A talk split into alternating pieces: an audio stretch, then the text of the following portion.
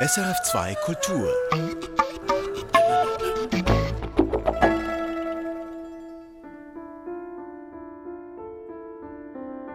Schon lange ist es mir nicht mehr so schwer gefallen, mir zu einem Thema eine Meinung zu bilden. Und schon lange war es nicht mehr so schwierig, Leute zu finden, die am Mikrofon von ihren Erfahrungen und ihrer Haltung erzählen. Und das ist nicht erstaunlich. Das Thema, die Knabenbeschneidung, ist heikel. Es ist intim. Es geht um ganz Privates, um kleine Kinder und die Unversehrtheit ihres Körpers. Es geht um die Frage nach der religiösen Erziehung, um Identität und um die Religionsfreiheit in einer Gesellschaft, die religiöse Argumente immer weniger versteht und immer seltener als legitim akzeptiert. Ich bin also auf die Suche. Ich wollte wissen, was bedeutet die Knabenbeschneidung für Jüdinnen und Muslime in der Schweiz? Wie gehen sie mit Kritik um? Und gibt es Alternativen, die auch religiös vertretbar wären? Gibt es Spielräume, etwa eine symbolische Beschneidung oder eine Beschneidung, wenn die Kinder älter, mündig sind? Diesen Fragen will ich in diesen Perspektiven nachgehen.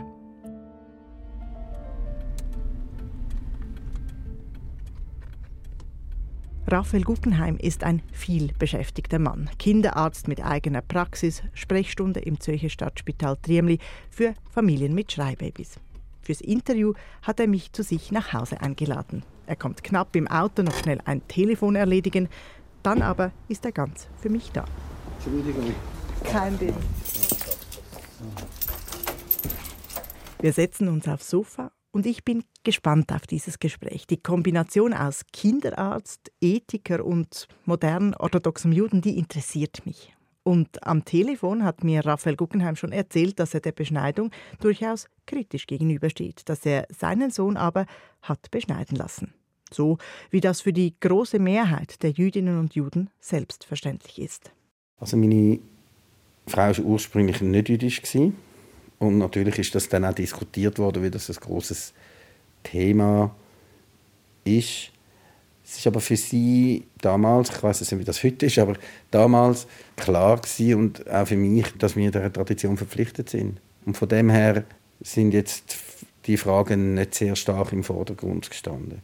Das heißt, Raphael Guggenheim und seine Frau haben nicht groß diskutiert. Sie ließen ihren Sohn am achten Tag nach der Geburt von einem jüdischen Beschneider, einem Moel, beschneiden. So wie das in der Torah beschrieben wird. Im dritten Buch Mose besiegelt Gott seinen Bund mit Abraham und damit mit dem Volk Israel. Und die Beschneidung im Alter von acht Tagen ist ein wichtiger Bestandteil dieses Bundes, ein jüdischer Identitätsmarker. Groß diskutiert haben die Guggenheims das alles vor der Geburt ihres Sohnes nicht. Wir waren damals noch recht jung. Das ist jetzt schon 25 Jahre her. Und darum äh, haben wir dort noch nicht so viele Sachen immer diskutiert. Es ist aber so, dass man es heute sicher mehr diskutiert. Und bei den anderen Kindern, die Mädchen sind, ist meine Frau auch ähm, froh gewesen, dass es Mädchen sind, dass sie sich das nicht nochmal überlegen muss. Mhm. Also das war dann auch ein, ein Erlebnis, das nicht ganz einfach war, höre ich da raus? Ich glaube, das ist das, was ich sage. Es ist immer die Verbindung mit der Tradition versus ein persönliches Erleben, wo man sieht, das Kind hat Schmerz. Wir tun alle nicht gerne Kinder oder vielleicht anderen Menschen Schmerz zufügen.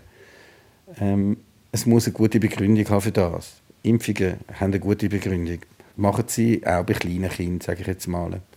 Die Begründung muss einfach genügend gut sein. Wenn Sie Fragen haben über die Begründung und sagen, ja, man kann auch verbunden sein mit dem Judentum, ohne dass man jetzt da umeinander schnipselt, dann kommen sie natürlich in eine Diskussion hinein.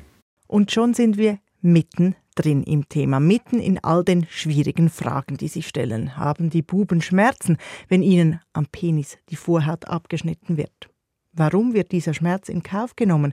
Geht es auch ohne? Und was gewinnen die Kinder durch die Beschneidung? Gehen wir die Fragen also an. Zuerst will ich von Raphael Guggenheim wissen, warum die Beschneidung für ihn wichtig ist. Als jüdische Person ist es für mich die Verbundenheit mit meiner Tradition und mit der jüdischen Gesellschaft, wo Brit Milah, also das ist der hebräische Name für Beschneidung, die Verbundenheit zeigt. Brit heißt Bund.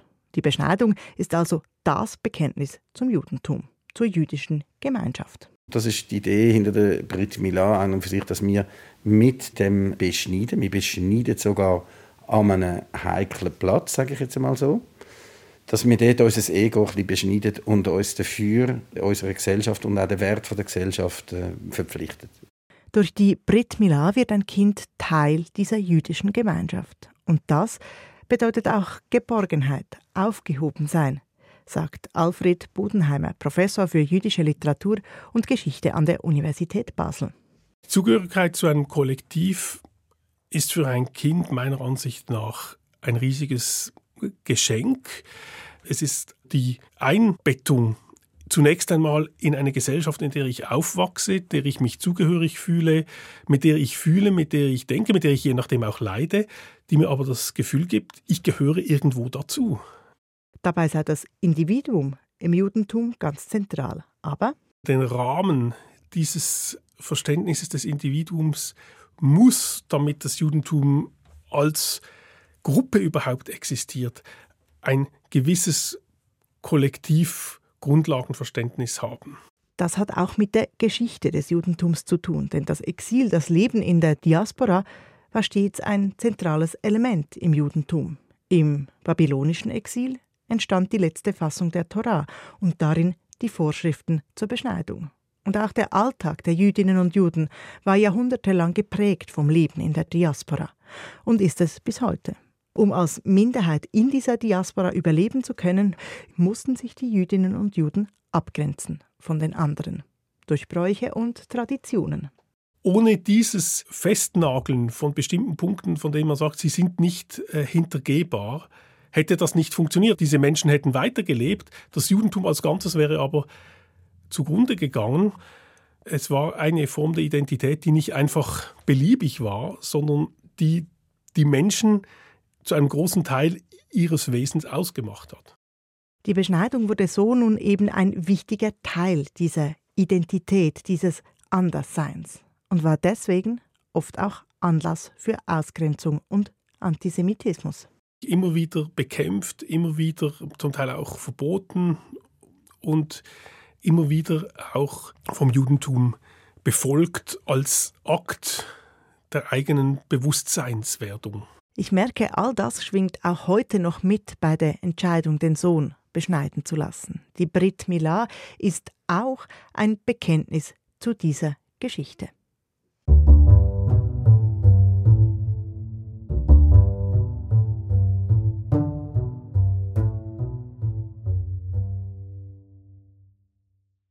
Und trotzdem frage ich mich, ob es dazu nötig ist, einem Kind die Vorhaut abzuschneiden. Kinderarzt Raphael Guggenheim hat vorher selbst den Schmerz angesprochen. Die Beschneidung tut dem Kind weh. Kritikerinnen und Kritiker der Beschneidung führen zudem die körperliche Unversehrtheit des Kindes ins Feld, ein hohes Gut, das, wenn immer möglich, erhalten werden sollte. Zurück auf dem Sofa in seinem Wohnzimmer sagt Guggenheim. Aus jüdischer Sicht ist der Körper nicht vollkommen. Er ist erst vollkommen, wenn sie Brit Milah gemacht haben, der männliche Körper. Von dem her tue ich überhaupt jetzt äh, eine Unversehrtheit wegnehmen und du mache das Kind jetzt erst komplett. Das ist einfach die Sicht, die dann sagt, wir machen eigentlich das Richtige.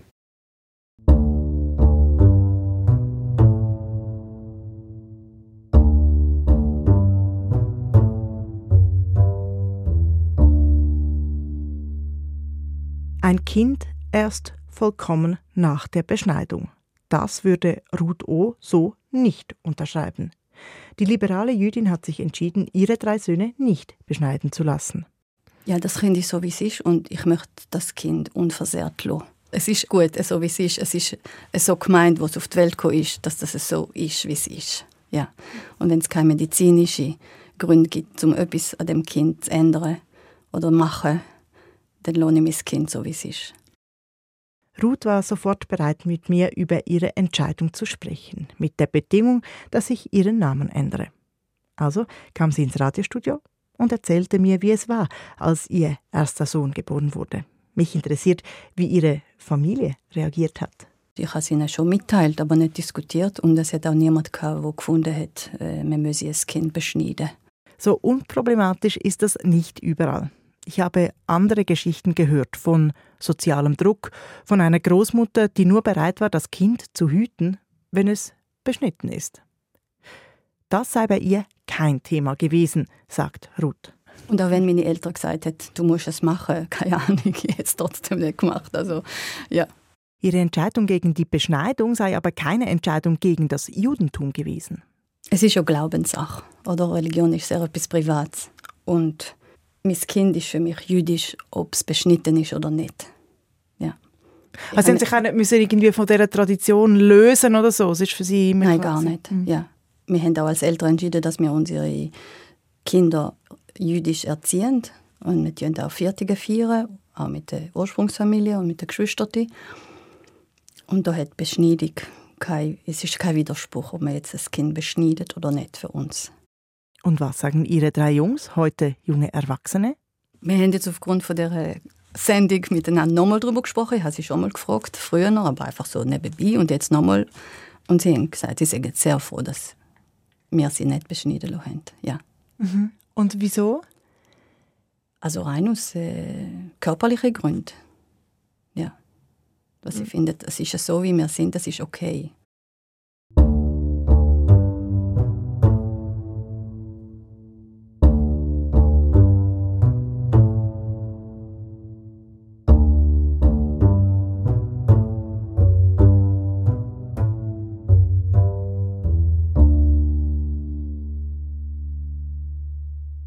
Es gibt sie also, die Jüdinnen und Juden, die sich dagegen entscheiden, ihren Sohn beschneiden zu lassen. Ruth O.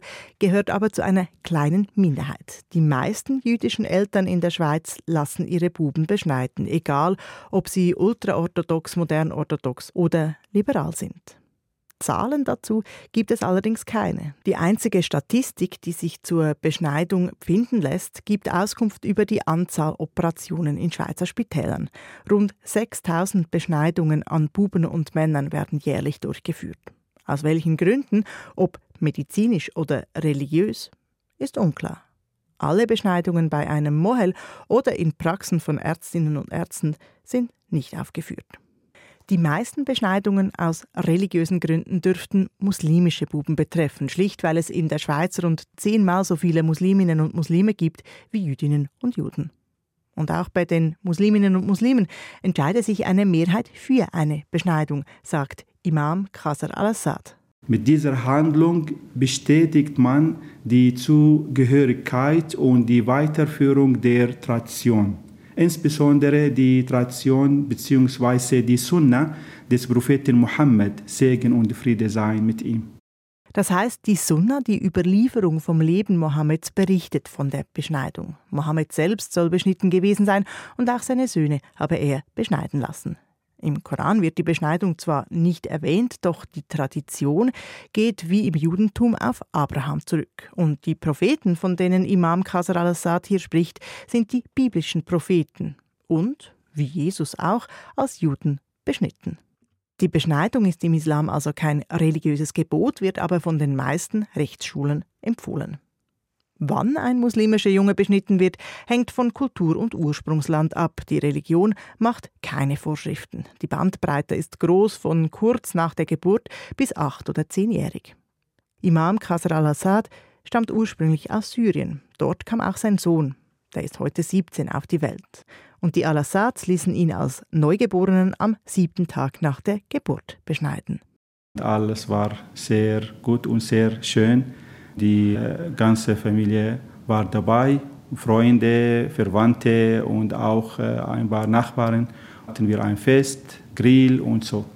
Qasar al-Assad ist während des Gesprächs sehr konzentriert. Schließlich muss er in einer Fremdsprache seine Religion erklären. Doch in diesem Augenblick strahlt er übers ganze Gesicht.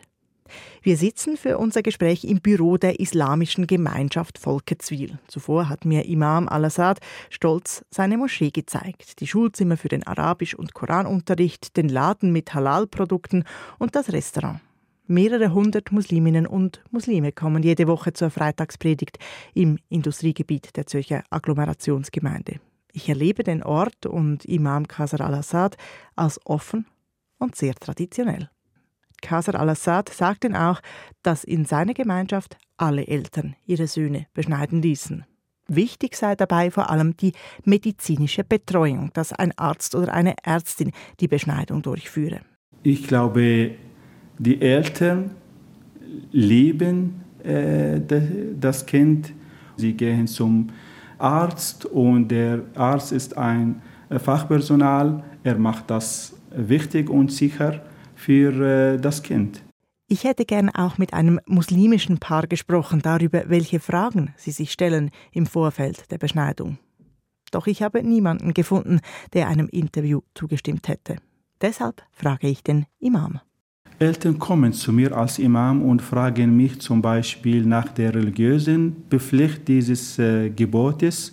Sie wollen auch über den Zeitpunkt informiert werden, wo man die Beschneidung äh, idealerweise durchführt und fragen mich nach einer möglichen Praxis. Sie wollen oft wissen, welche Rituale damit verbunden sind und ob es etwas Besonderes gibt, worauf sie achten müssen. Sie bitten mich auch, zu Gott zu beten, um den Segen und Schutz für ihren Sohn zu erbitten. Mhm. Kommen Sie auch zu Ihnen und fragen, ist es wirklich nötig oder ist das einfach klar? Das ist klar. Und ich weiß, dass die Mehrheit der Eltern die Beschneidung als selbstverständlich äh, erachten. Es ist auch zu einem freudigen Anlass geworden, welcher oft mit äh, Einladungen zu einer Feier äh, verbunden wird. Die Beschneidung ist eine Bestätigung der Zugehörigkeit. Wenn es in einer Gemeinschaft Tradition ist, diese Handlung zu machen, dann sollte man das akzeptieren. In der sehr traditionellen islamischen Gemeinschaft Volketswil ist es also selbstverständlich, dass die Buben beschnitten werden. Und Imam Qasar al-Assad betont, dass auch säkulare muslimische Eltern ihr Kind beschneiden ließen, aus Tradition. Allerdings wird diese Tradition gerade im säkular dominierten Umfeld auch in Frage gestellt. Den Trend, sich von den religiösen Traditionen zu entfernen, den gibt es bei jüdischen und muslimischen Familien in der Schweiz. Die Hälfte aller jüdischen Menschen heiraten einen nicht-jüdischen Partner, eine nicht-jüdische Partnerin. Und immer mehr Musliminnen heiraten Nicht-Musliminnen. Da wird die Knabenbeschneidung ganz neu diskutiert. Im Zuge der Recherchen für diese Perspektiven stieß ich auch auf muslimische Stimmen, die die Beschneidung kritisieren, die argumentieren, dass Gott den Menschen laut Koran perfekt erschaffen habe, dass man also nichts wegschneiden sollte, wenn nicht medizinisch nötig. Ich stieß auch auf junge Männer, die davon berichten, dass ihr sexuelles Empfinden ohne Vorhaut nicht dasselbe sei wie bei Männern mit Vorhaut und die sich fragen, will ich das für mein Kind?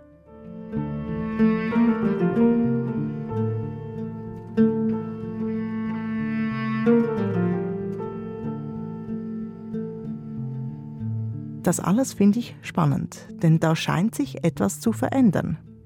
Nur, wie viel Spielraum für Veränderungen gibt es? Und wie könnten diese aussehen? Ich gehe mit der Frage zu Kinderarzt Raphael Guggenheim. Schließlich hat er mir schon vor unserem Interview angekündigt, dass er der Beschneidung, wie sie heute durchgeführt wird, durchaus kritisch gegenüberstehe. Es fehlt immer noch für mich jetzt als Kinderarzt eine gewisse Sensibilität für den Schmerz, was das Kind erleidet. Dass die Beschneidung schmerze, stehe außer Frage. Und diese Schmerzen gelte es anzuerkennen. Also konkret ist es sehr wichtig, dass wenn das Kind wirklich brüllt, weil das weh macht, dass man erstens nicht der Meinung ist, kleine Kinder spüren keinen Schmerz. Nummer eins, ich glaube, von dem ist man heute schon ein bisschen weggekommen. Aber zweitens, dass man dann auch weiss, wie gehe ich als Betroffener, der, der das Kind hat, oder der Mohel, der das beschneidet, wie gehen wir dann mit dem Kind in dem Moment um? Man muss den Eltern wie helfen, dass sie dann ihre eigentlich inneren Gefühle, dass sie das Kind beruhigen können, auch tatsächlich dann auch umsetzen tun und sich dann nicht auf irgendwelche Gebete oder irgendwelche Sachen konzentrieren, sondern in erster Linie sich ums Kind kümmern. Den Schmerz ernst nehmen. Diese Veränderung scheint anzukommen. Wie aber steht es mit radikaleren Ideen? Etwa einer symbolischen Beschneidung statt einer echten? Von dieser sogenannten Brit Shalom habe ich in meinen Recherchen gelesen und fand sie interessant. Denn damit blieben die Kinder körperlich unverändert und die Hauptkritik der Gegnerinnen und Gegner der Beschneidung wäre hinfällig. Raphael Guggenheim kann damit wenig anfangen. Das Judentum ist eine Religion der Tat. Wir tun ganz viel machen. Wir haben die sogenannten Mitzvot, also Gebot. Wir tun nicht nur Ideen verkaufen, in dem Sinn, für uns. Wir leben das mit praktischem Aufwand. Wir setzen großen Aufwand setzen für diese Sachen. Wir leben koscher. Das ist eine anstrengende Sache. Wir machen Brit Milah. Wir tun das nicht nur symbolisch machen. Und Judaistikprofessor Alfred Bodenheimer ergänzt, bei der Brit Milah gehe es gar nicht so sehr um die Beschneidung, sondern es gehe darum, den Zustand des Beschnittenseins herbeizuführen. Wenn wir sagen, dass es am Ende das Beschnittensein des Kindes ist, das zählt, dann ist natürlich eine symbolische Feier, die man irgendwie anders begeht, bei der am Ende nicht das Kind beschnitten ist, etwas, was äh, von dieser Position her, von dieser Perspektive her keine Relevanz hat. Hier scheint es wenig Spielraum für Veränderungen zu geben. Wie wäre es denn damit, den Zeitpunkt der Beschneidung zu verändern? Zu warten, bis die Kinder selbst entscheiden können, ob sie der Beschneidung zustimmen? Auch das ist ein wichtiger Kritikpunkt der Gegnerinnen und Gegner. Im Islam wäre das rein theoretisch kein großes Problem, sagt Imam Qasr al-Assad. Der Zeitpunkt ist sehr flexibel. Es gibt auch Männer, die sich erst als Erwachsene beschneiden lassen. Das heißt, es gibt schon Junge, sie sich bis später, bis sie Erwachsene noch mehr, sie entscheiden sich selber. Im Judentum ist es komplizierter, denn in der Tora steht ja explizit, das Kind soll am achten Tag beschnitten werden. Allerdings gibt es Ausnahmen, wenn die Brit Milah dem Kind zu diesem Zeitpunkt nicht zugemutet werden kann. In diesem Fall hat der Vater eines jüdischen Knaben die Verpflichtung, ihn beschneiden zu lassen. Falls das am achten Tag nach der Geburt nicht geht, bleibt die Verpflichtung bestehen, bis der Junge 13 ist und mit der Bar Mitzwa religionsmündig wird. Ab dann ist er selbst verantwortlich, diesen Zustand des Beschnittenseins herbeizuführen. Ein Schlupfloch also? Alfred Bodenheimer findet Nein. Sie bürden natürlich damit ihrem Kind eine Entscheidung auf, von der sie sich selber eigentlich gedrückt haben, ja, weil sie im Prinzip ihrem Kind äh, sagen, ja, du bist jetzt mal grundsätzlich nicht beschnitten, musst es dann selber entscheiden, geben ihm damit auch schon die Message, wahrscheinlich ist es besser, du beschneidest dich nicht, ja, weil wir haben es nicht gemacht bei dir, oder geben ihm die Message, du musst halt, äh, wenn du 14 Jahre alt bist oder, oder älter, da durch, äh, obwohl es dann ein wirklich sehr starker Eingriff in deine ja, gesund, in dein gesundheitliches Wohlbefinden sein wird. Aber letztlich obliegt diese Entscheidung allen Eltern. Ich merke, dass dieses Thema der Alternativen zur Beschneidung des Spielraums nicht unproblematisch ist. Das Dilemma, das mich bei dem Thema Knabenbeschneidung begleitet, schwingt auch hier mit. Einerseits die echte Sorge um Schmerzen, die Kinder zugeführt werden, um eine Verletzung und ja auch um lebenslängliche Folgeschäden, die bei einer Beschneidung passieren können und andererseits die Argumente gegen die Beschneidung, die einen antisemitischen Hintergrund haben. Die angebliche Grausamkeit der Juden ist ja so ein Stereotyp. Die Suche nach Alternativen geschieht vor dem Hintergrund dieser Kritik und dieser Bedenken. Kritik, die meist von außen an die jüdische und auch an die muslimische Gemeinschaft herangetragen wird. Für Alfred Bodenheimer ist klar, dass dann eigentlich faktisch damit äh, dem Judentum erklärt wird, ihr seid auf dem falschen Dampfer und wir erklären euch jetzt, wie es wirklich zu laufen hat. Und das ist im Judentum übrigens 2000 Jahre lang oder mehr geschehen. Äh, diese eigentlich das Judentum kolonisierenden Eingriffe, in denen andere besser wussten, was für Juden gut wäre, als die Juden selbst es gewusst haben. Heutzutage dürften die Bedenken gegenüber der Knabenbeschneidung aber auch damit zu tun haben, dass die religiösen Argumente in der säkularen Mehrheitsgesellschaft schlicht nicht mehr verstanden und nicht mehr gehört werden. Sobald etwas, was getan wird, religiös begründet ist, wird dem mit großem Misstrauen begegnet. Unsere Gesellschaft sei geprägt von Logik und religiöse Argumente seien per Definition eben nicht logisch, sagt Alfred Bodenheimer.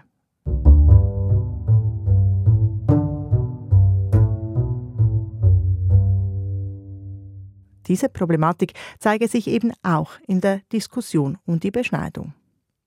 Etwa 2012, als das Kölner Landsgericht die Beschneidung eines muslimischen Jungen als Körperverletzung einordnete und ein Verbot der Beschneidung in Deutschland drohte. Ein Schock für Jüdinnen und Juden, auch in der Schweiz. Das bestätigen alle, mit denen ich gesprochen habe. Auch Ruth, die ihren Sohn nicht hat beschneiden lassen. Sie ist überzeugt, Veränderungen müssen aus der jüdischen Gemeinschaft selbst kommen. In Israel fängt das ein bisschen an. Es fängt ein bisschen an. Es gibt sehr viele säkuläre Menschen und die äh, besprechen das. Und eben, wie gesagt, das ist jetzt ganz neu. Ein bis zwei Prozent der jüdischen Menschen in Israel lassen ihre Kinder nicht beschneiden. Es fängt an, ja. Aber auf einem tiefen Niveau. Rein also prozentual. Dann, ja, ja, genau. Mhm. Haben Sie dann das Gefühl, dass das tatsächlich jetzt etwas, der Anfang ist von einer Veränderung, die kann stattfinden kann? Ich muss vorstellen, ja. ja. Mhm. Diese Veränderung beobachtet auch Raphael Guggenheim. Und zwar in seiner Kinderarztpraxis, wo jüdische Eltern ihn regelmäßig um Rat fragen. Die jüdischen Eltern die kommen häufig mit der Frage, jetzt, wenn es säkulär jüdische Leute sind, ob das wirklich notwendig ist. Die möchten eigentlich ganz gern von mir hören, dass das eine medizinisch gescheite Sache ist und das würde dann ihr Gewissen beruhigen, dass sie da ihrem Kind etwas machen, wo hygienischer ist, angenehmer, was auch immer man alles erzählt, nach meiner Meinung und auch nach der Wissenschaft ihrer Meinung nicht berechtigt und das muss ich den Eltern dann halt auch mitteilen.